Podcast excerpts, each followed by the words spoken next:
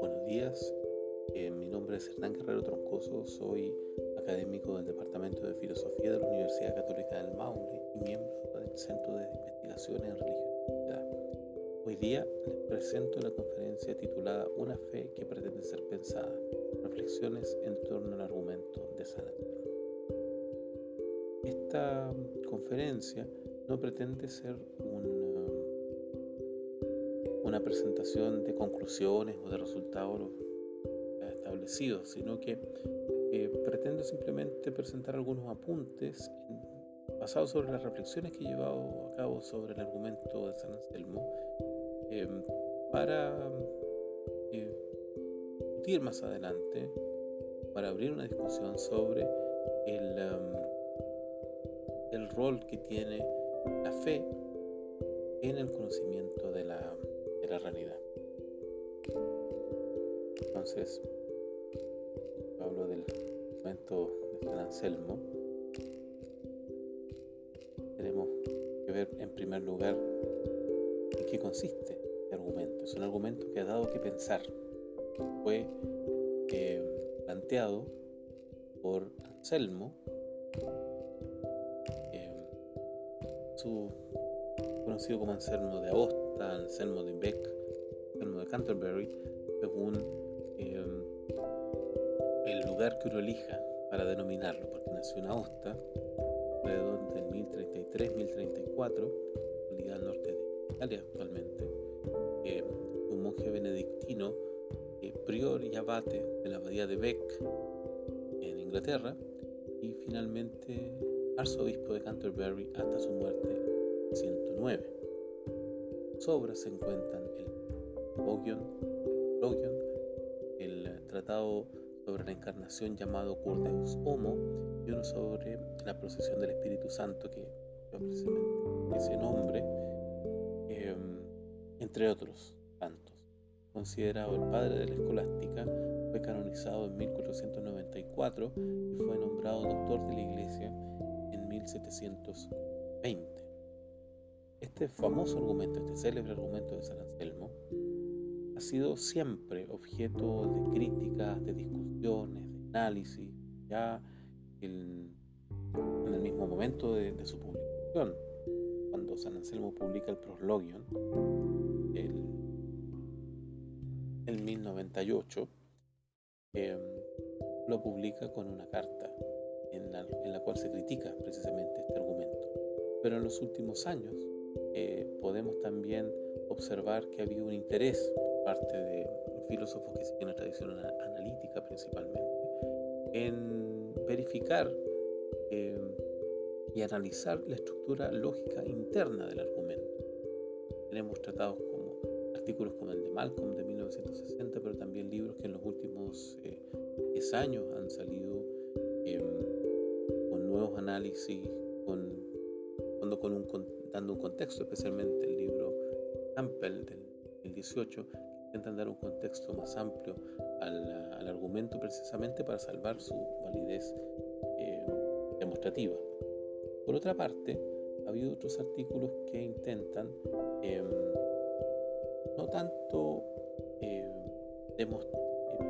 demostrar o examinar su validez eh, interna, sino más bien intentan salvar el argumento ante una crítica histórica como es la de Immanuel Kant, que lo llama por primera vez el argumento ontológico.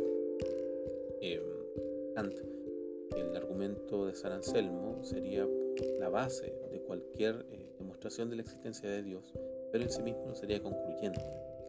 Por lo tanto, eh, todas las demás demostraciones de la existencia de Dios tampoco serían concluyentes, al menos en términos puramente intelectuales.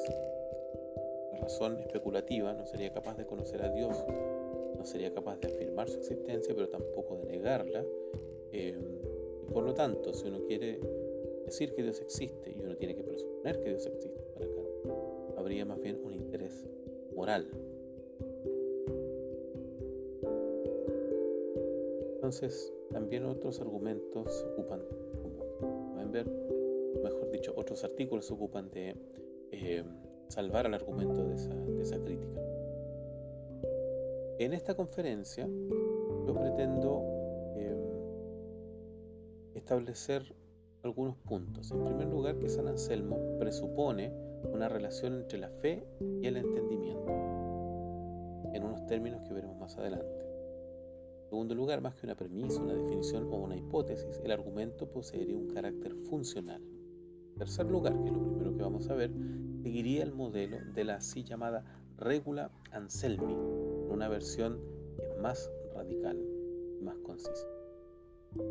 Ahora paso a examinar precisamente esta regla, el modelo del argumento. La regla aparece en el monologion, que es también llamado por San Anselmo un ejemplo para meditar en torno a la razón de la fe o la racionalidad de la fe. Em, en el proslogion, San Anselmo se remite explícitamente al monologion y sostiene que em,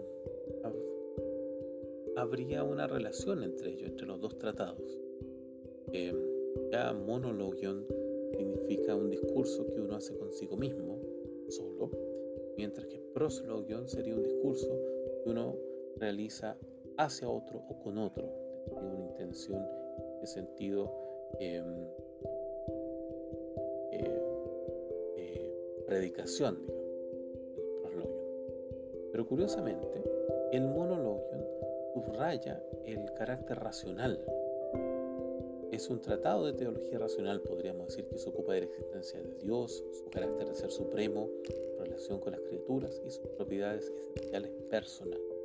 Posee una estructura eminentemente racional. San Anselmo evita em, recurrir a la autoridad de la Sagrada Escritura y, un poco se basa principalmente sobre los escritos de San, de San Agustín, para fundamentar sus posiciones. Y en, este, en esta estructura destacan sobre todo una demostración de la existencia de Dios concebido como el bien supremo, que es suficiente para sí mismo y que también es suficiente para todo lo demás que se puede considerar bueno. Y por otra parte, el planteamiento de la manera en que se deben concebir las propiedades de la esencia y las personas divinas. Esta sería el lugar en el cual San Anselmo eh, propone esto que ha sido llamado por autores posteriores la regla. En el monologio, en cambio, es un texto tiene como subtítulo Fides querens intellectum, la fe que busca una inteligibilidad. Eh, se trata de un tratado principalmente sobre el conocimiento de Dios, de acuerdo con lo que se afirma de él. Podríamos decir que es un tratado sobre los nombres divinos. Posee una estructura meditativa que comienza con una plegaria. Eso es curioso porque en el fondo es un tratado, o mejor dicho, un discurso que se dirige hacia otros y, posee un carácter que nosotros podríamos eh, considerar que es de una plegaria, o sea, en el fondo es de una... El, el, el está estructurado como si fuera alguien que reza solo. Eh, cuando en el fondo se está, eh, dirigiendo demás. En tercer lugar, hacia el final del, del monologio, esta medida como para, para completar el círculo, eh, retoma lo que había afirmado al comienzo del monologio sobre la identidad entre la grandeza, la magnitud y el ser divino. Dios es bien absoluto, también es, esta grandeza absoluta y finalmente de ser supremo. Finalmente, acompañado, como había dicho antes, de una carta que critica el argumento y una respuesta de Anselmo a esa crítica. Ahora pasamos a la regla de San Anselmo, la regula Anselmi.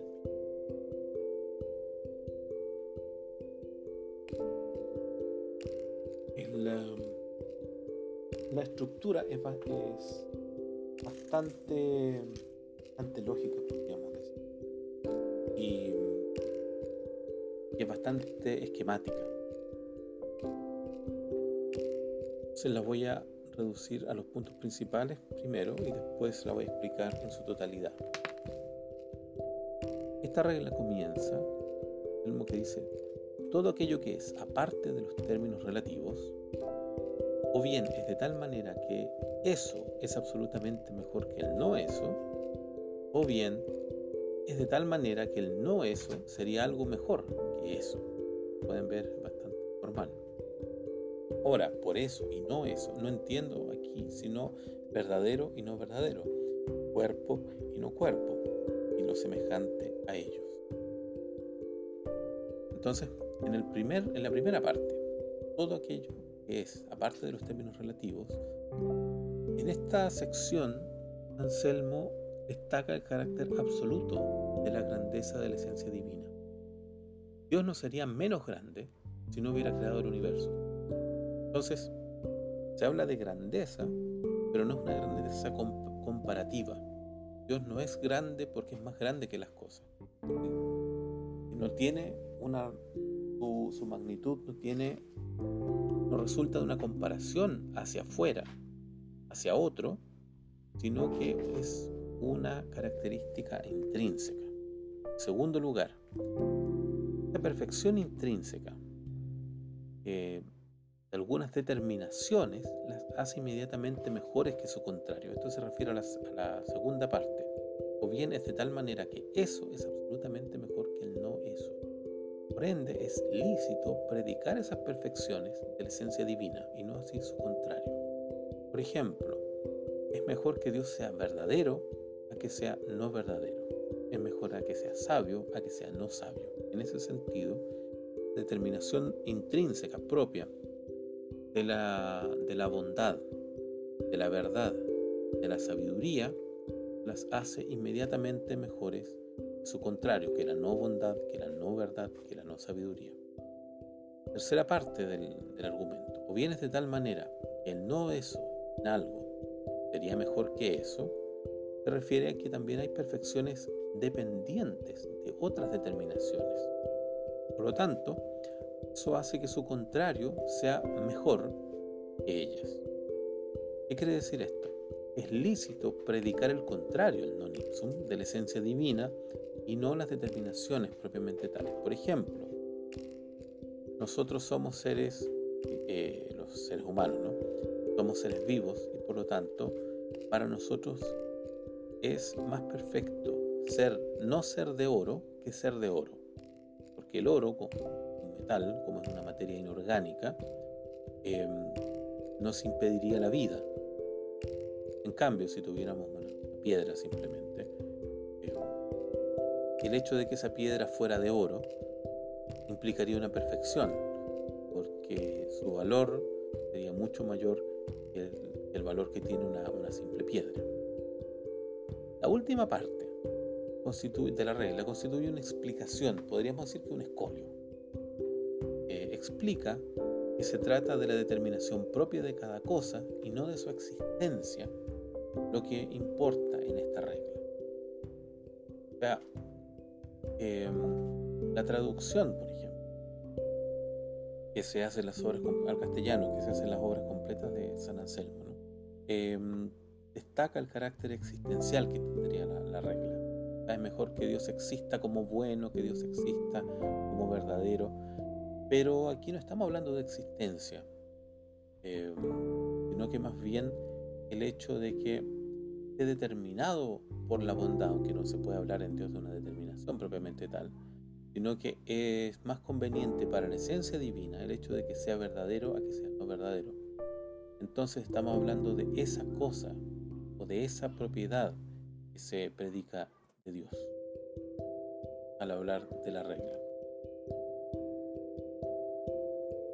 Habiendo visto esto, podemos pasar ya a estudiar el argumento. Y aquí podemos hablar de una radicalización de la regla. Em, y la función que cumpliría este argumento para comprender a Dios, no tanto o no solamente para demostrar su existencia. Em, voy a leer en primer lugar el argumento tal como aparece planteado y para que tengamos una visión del contexto dentro del cual aparece este argumento, que es una frase muy breve. Entonces, ¿qué es lo que em, firma aquí San Anselmo? Al final del capítulo primero del, uh, del em, Anselmo sostiene que no intento, Señor, penetrar en tu profundidad, porque no comparo en lo más mínimo con ella a mi intelecto, sino deseo en algún grado inteligir tu verdad, en la que cree y la que ama mi corazón. En efecto, tampoco busco inteligir para qué puedo creer, sino que creo para que pueda inteligir. Pues también creo en esto, si no habré de creer, no podré inteligir. Y termina el capítulo primero. Capítulo segundo, eh, San Anselmo comienza diciendo, por lo tanto, Señor, que das inteligibilidad a la fe, que das fide intellectum. Intellectum aquí no sería una potencia intelectual, sino que más bien sería la inteligibilidad, este carácter de ser conocido o concebido. Concédeme que pueda inteligir cuanto sabes que me es útil, que eres tal como creemos y que eres esto en lo que creemos. Ciertamente, creemos que tú eres algo de lo cual nada mayor que tú puede ser concebido. Esta es la formulación clásica de la regla, mejor dicho, del argumento. ¿no? Aliquid o nil maius ocitari osit. Entonces, no hay una naturaleza tal porque dijo el insensato en su corazón, no hay un Dios. Aquí vemos que inmediatamente San Anselmo opone a su argumento una objeción que vendría de un insensato. Pero antes de llegar a eso, vayamos por, por parte. En primer lugar, hay que tener en consideración cuál es la intención de Anselmo. Y esta intención eh, está expresada, en primer lugar, en la, en la primera parte del, del final del primer capítulo. Entonces San Anselmo no intenta penetrar en la profundidad, en la altura también, del misterio de la esencia divina, sino que simplemente inteligir en algún grado la verdad. Comprender en términos racionales en qué consiste Dios. En la que cree la verdad, en la que cree y ama mi corazón. Entonces aquí podemos ver hay, hay un presupuesto, esta inteligibilidad em, en cierta medida es producto, o esta búsqueda de comprender a Dios, mejor dicho, es producto de un amor y de una fe. Y esto viene eh, reafirmado cuando San Anselmo concluye el capítulo diciendo, tampoco busco inteligir para, para poder creer, sino que creo para poder inteligir. La fe en este caso em, es anterior al conocimiento. La fe sería este motor a partir del cual em, uno busca conocer a Dios. No sería al revés, no sería creada en cierta medida por el argumento. El argumento en este sentido no intentaría convencer a nadie de la existencia de Dios, sino que más bien em, permitiría a aquel que cree conocer el objeto en el cual cree y reconocer em, cuáles son sus límites. Pero esos límites no están dados en términos absolutos o abstractos por eso es que Anselmo sostiene que, por lo tanto, Señor, que das inteligibilidad a la fe. La fe en este sentido no es un simple sentimiento, no es un fervor, podríamos decir, no es una convicción tampoco, sino que también es algo que posee un, un, un carácter cognoscible, comprensible. Entonces, y San Anselmo dice, concédeme que pueda inteligir cuanto sabes que me es útil. Dios es un objeto voluntario, por lo tanto, hay cosas que para nosotros no, es útil o no, o no nos sirve eh, saber. Basta con la sola con, con la sola fe o con el misterio. Pero cuanto yo sea capaz de conocer, dice San Anselmo, cuanto sea útil para que el hombre conozca, corresponde que, lo sepa, que lo sepamos. ¿no? Y aquí eh, concluye esta parte cuando San Anselmo dice una cosa que podría parecer que se repite, pero en el fondo son dos afirmaciones complementarias, porque eres tal como creemos y eres esto en lo que creemos.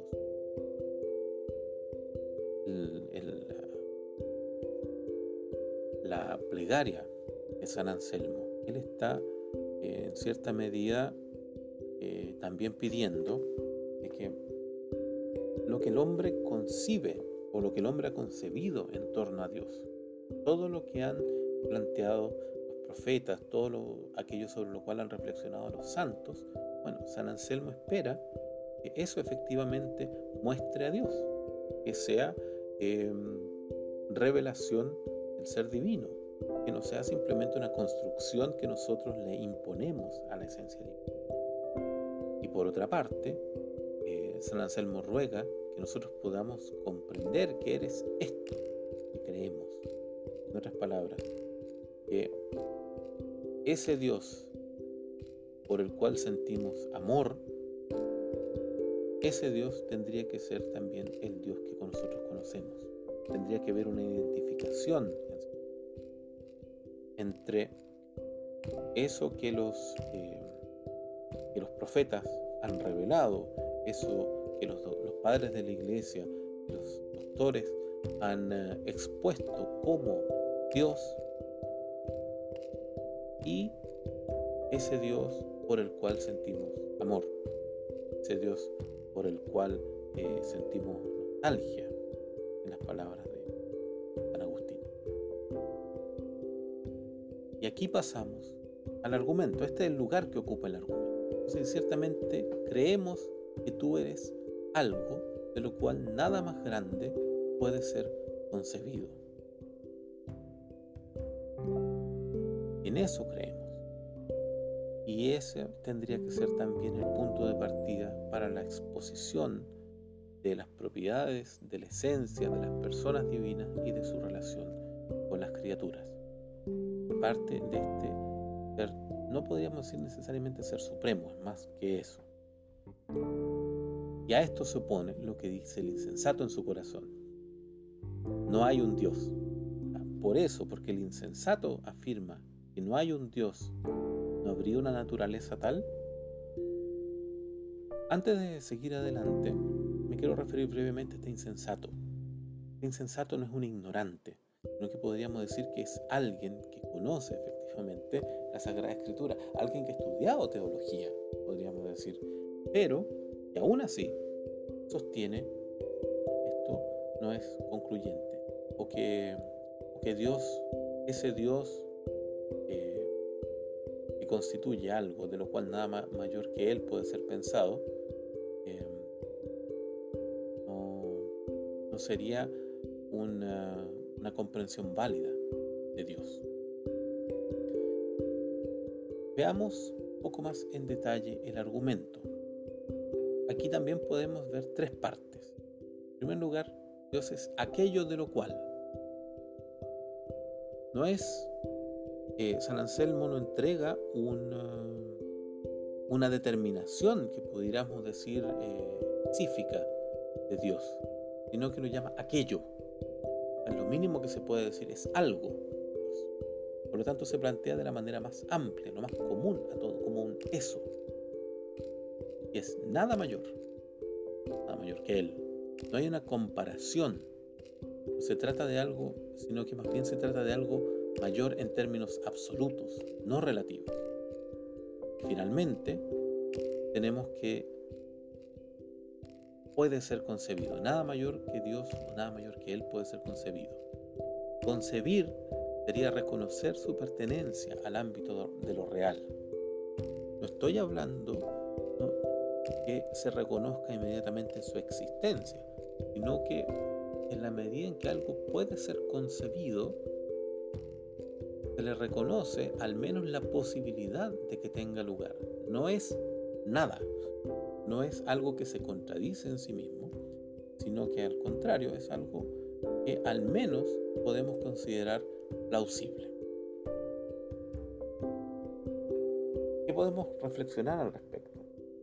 aquello de lo cual la primera parte del argumento eh, muestra su carácter funcional. Al hablar en términos eh, así amplios, podemos decir cualquier cosa eh, es lícito afirmar de Dios en estos términos. Dios sería, por ejemplo, la verdad de la cual nada mayor puede ser o nada, nada se puede concebir como más verdadero. Dios sería ese bien respecto de lo cual no se podría concebir o en, eh, en, comparación con el cual no se podría concebir ningún bien mayor. Este nada mayor presupone la regla, la regula Anselmi, ¿no? Em, en el sentido de que habría, por una parte, una ausencia de comparación. Estamos hablando de una perfección en términos absolutos. Estamos hablando de un grado más bien de perfección. Y en segundo lugar estamos hablando de, em, de características, de propiedades, de atributos que por sí solos es lícito predicar de Dios. Y en último lugar, cuando hablamos de este poder ser concebido, estamos eh, de lleno en el problema de la relación entre el intelecto y la realidad.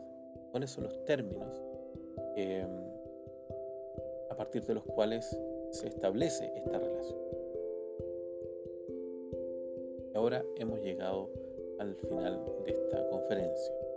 Querría entregar algunas observaciones finales. Primer lugar, la regula Anselmi, la regla de San Anselmo, entregaría el contexto especulativo del argumento. En este caso, se trataría de un pensamiento eh, trascendental quiere decir que estamos hablando de propiedades, de perfecciones que pueden ser predicadas, o mejor dicho, concebidas tanto de Dios como de las criaturas. Nosotros podemos hablar de una bondad en las criaturas, podemos hablar de una bondad en Dios. Obviamente que los términos son distintos, pero la noción de bondad se mantendría igual, porque ella intrínsecamente eh, posee una perfección eh, que admite el grado supremo, tanto hablamos de una perfección divina, o un grado limitado, como es la, bondad en las criaturas. En segundo lugar, el argumento presenta una estructura para concebir aquello que se considera propio de Dios y por ende no sería un argumento ontológico, al menos que se entienda a Dios como una omnitudo realitatis, como algo que contiene en sí todas las, realidades, todas las perfecciones. Entonces, em, este, este, carácter formal, este carácter estructural del que acabo de, hablar, eh, se refiere sobre todo al hecho de que em, Anselmo plantea el argumento en términos amplios, siempre algo de lo cual. ¿Qué algo? Por ejemplo, el bien de lo cual ningún bien mayor puede ser concebido. Es la verdad, respecto de la cual ninguna verdad mayor puede ser concebida. Es la sabiduría, respecto de la cual ninguna sabiduría mayor puede ser concebida. Y así, nuevamente. Si nosotros decimos es el existente, que eh, respecto del cual no se puede concebir ningún existente mayor, ahí sí eh, podríamos eh, acusar recibo de esta crítica kantiana. Luego, la demostración de la validez del argumento reposaría sobre una comprensión de la realidad entre, la relación perdón, entre intelecto y realidad en la que se constataría una remisión recíproca entre ambos. La realidad se da a conocer mientras que el intelecto, al intelecto no le queda sino pensar lo real. Em, y aquí estamos en terreno de la de la más eh, antigua eh, metafísica, o mejor dicho, a los, a los comienzos, de en los albores de la historia del pensamiento. Em, aquello que pertenece al ámbito del ser se, se muestra, se manifiesta y al manifestarse em, puede ser concebido. Por otra parte, el pensamiento no puede sino pensar lo real. em, en cuanto real en cuanto simplemente perteneciente al ámbito del ser. Y en lo que respecta a la fe, la fe vendría a constituir un tercer elemento entre intelecto y realidad, que revelaría intelecto un ámbito de la realidad al cual no puede llegar por sí solo. Al mismo tiempo, movería al hombre a buscar dicho ámbito, el ámbito del ser supremo. Y este sería, al menos en lo que respecta a la, a la intención de esta, de esta conferencia, el aporte de San Anselmo a un pensar la fe. La fe, como decía antes, no es solamente un miento, no es solamente esta convicción eh, en relación con Dios, sino que también posee un aspecto eh, racional, posee un aspecto que puede ser conocido, analizado, discutido. Pero esa discusión, ese análisis es estéril si es que no viene acompañada, acompañado perdón, del, eh, del amor, este deseo por conocer a Dios. No se trata aquí entonces de un ejercicio eh, especulativo, simplemente un ejercicio racional, sino que también se trata de una, de una manera de concretar el amor que puede sentir el ser humano por Dios. Por esto hemos llegado al final de este, de esta conferencia. Les agradezco mucho su paciencia y espero que puedan continuar también ustedes escuchando eh, o viendo estas transmisiones que por la pandemia hemos estado realizando. Desde ya que a su disposición en la página tengo entendido que estará la presentación, habrá un video de este podcast y bueno, y también están eh, los datos de contacto en la, en la misma página de la facultad o en el foro eh, para que pudieran hacer sus preguntas, hacer llegar cualquier comentario que ustedes así estimaran eh, pertinente. Les agradezco su paciencia y que tengan un